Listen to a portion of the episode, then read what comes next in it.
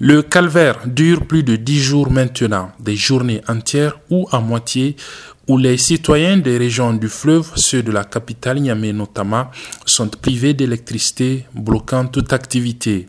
Les responsables en charge du secteur expliquent la situation par des difficultés qu'éprouvent les principaux fournisseurs de la Nigérienne de l'électricité.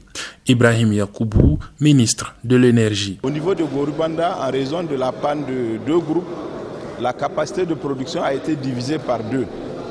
Et au niveau de Istitimar, qui est le producteur indépendant, il a perdu à peu près 15 MW. À côté, vous avez aussi les difficultés qui sont courantes euh, par rapport à la fourniture du Nigeria. Donc ces trois facteurs cumulés ont créé les conditions d'une production rabaissée. Au niveau de la Nigélec, en tout et pour tout, elle ne pouvait produire à peu près que 160 à 170 MW. Ce qui a conduit à des délestages sur quelques périodes dans certains quartiers, tout en épargnant les services stratégiques. Pourtant, dans certains services stratégiques, le pire est arrivé du fait de ces coupures. C'est dérangeant surtout du point de vue euh, sanitaire.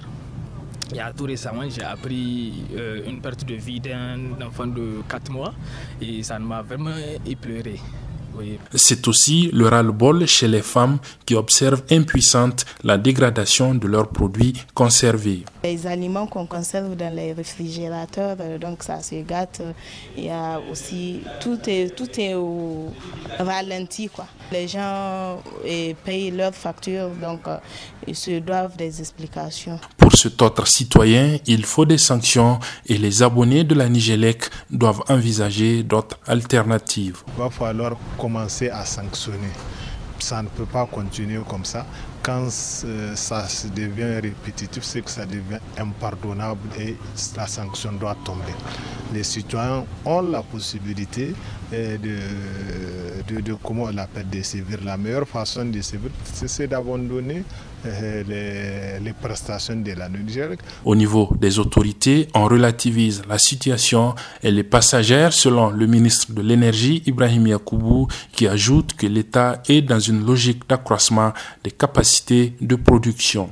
Nous avons un ensemble de chantiers ou qui sont en cours ou qui vont démarrer, qui vont nous permettre d'avoir une centrale solaire à Niamey le 5G, Inch'Allah, de 30 MW.